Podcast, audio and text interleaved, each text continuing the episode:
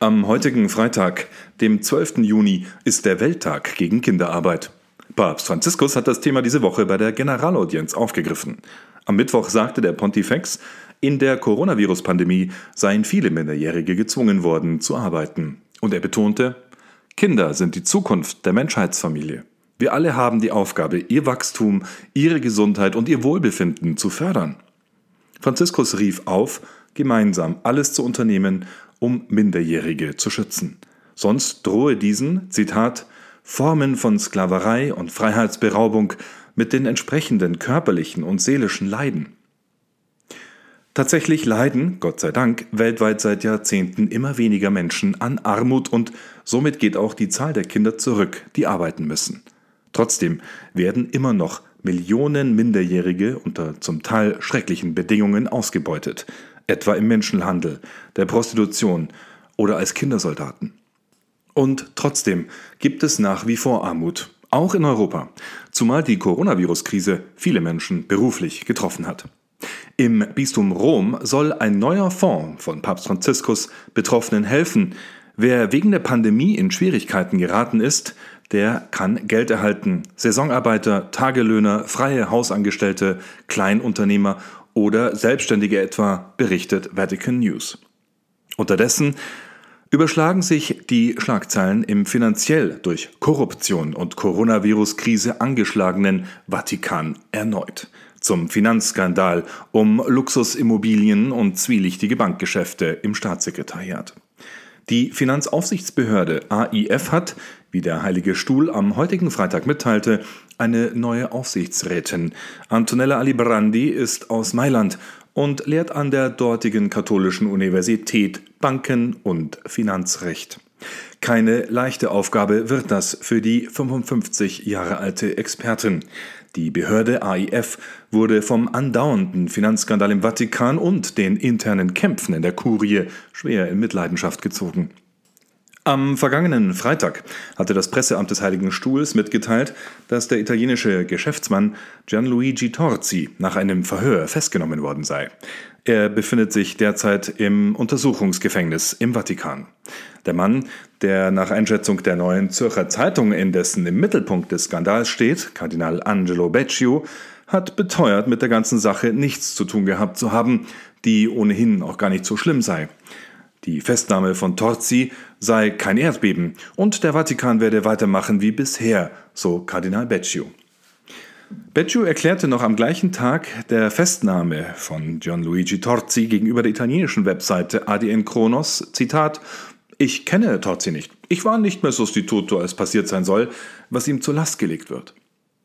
Tatsächlich war, wie die Catholic News Agency CNA berichtet, Becciu in den Jahren 2014 bis 2018 der Sostituto, der Stellvertreter, im Staatssekretariat, zu dem Zeitraum also, in dem die Investition über mehrere hundert Millionen Euro in eine Immobilie an der Sloane Avenue in Londons Innenstadt organisiert wurde. Tatsache ist auch, der nun inhaftierte Gianluigi Torzi agierte als Broker des Deals für das Staatssekretariat. Die Liste der Vorwürfe gegen Torzi ist so lang wie die Reihe der zwielichtigen Transaktionen im Kauf der Immobilie. Es geht um Erpressung, Veruntreuung, schweren Betrug und Geldwäsche, so der Vorwurf der ermittelnden Behörde. Torzi spielte eine Schlüsselrolle bei dem von der CNA recherchierten Skandal um den Kauf der Immobilie durch das Staatssekretariat, wie auch die Neue Zürcher Zeitung und die Financial Times berichteten, sollen sich dabei mehrere Geschäftsmänner um viele Millionen Euro bereichert haben. Im Raum standen dabei auch Vorwürfe, dass Verantwortliche im Vatikan sich unter anderem des Peterspfennigs bedient hätten. Spendengelder also von Katholiken für karitative Anliegen des Papstes, um wiederum Finanzen auf Kredit für fragwürdige Investitionen zu leihen. Deals, an denen sich dann diese Geschäftsmänner bereicherten und mit denen der Vatikan möglicherweise millionenfachen Verlust einfuhr. So soll Gianluigi Torzi nach Recherchen von CNA etwa 10 Millionen Euro von einem Deal verdient haben, bei dem der Geschäftsmann Raffaele Mencione dem Staatssekretariat zu einem überhöhten Preis seine Anteile an der Luxusimmobilie verkaufte, während er gleichzeitig für das Staatssekretariat Anlagen in Höhe von mehreren hundert Millionen Euro managte. Papst Franziskus, der sein Pontifikat mit dem Anspruch angetreten hat, die Korruption im Vatikan zu bekämpfen, soll Gianluigi Torzi persönlich mitsamt seiner Familie am 26. Dezember 2018 in seiner Residenz im Domus Sancte Marte empfangen haben.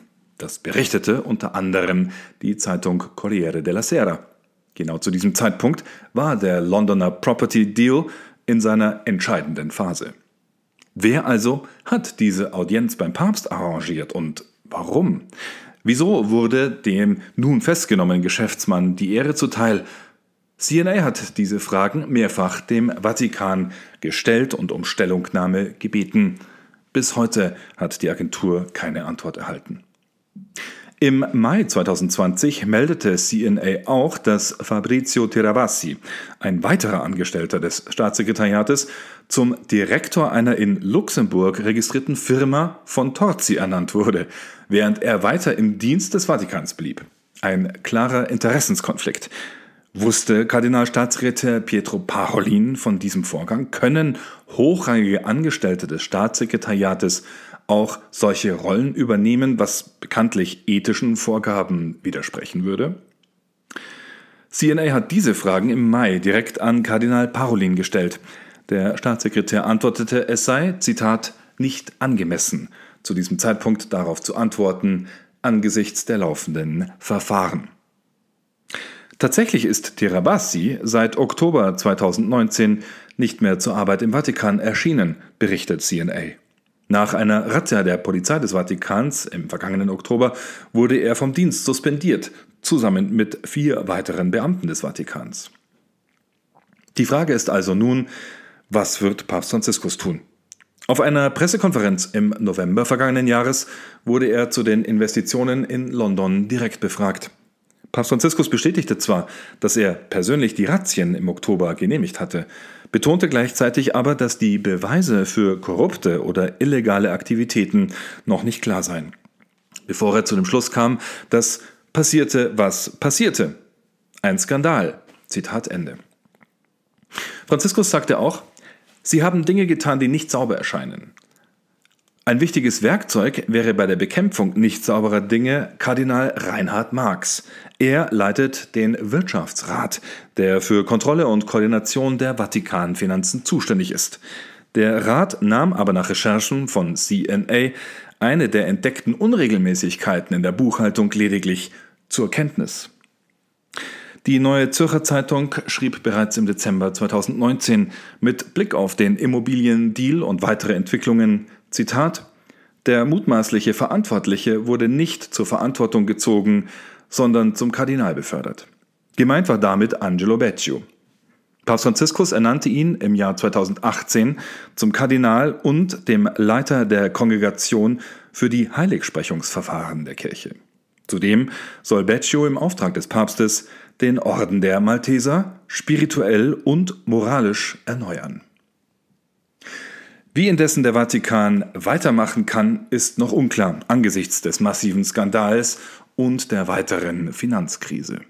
Apropos, eine Frage, die sich angesichts der Coronavirus-Krise in Deutschland auch der synodale Weg stellen muss. Dazu übergebe ich an meinen Kollegen Rudolf Gehrig, Chefkorrespondent für das deutschsprachige Europa. Danke, Christoph.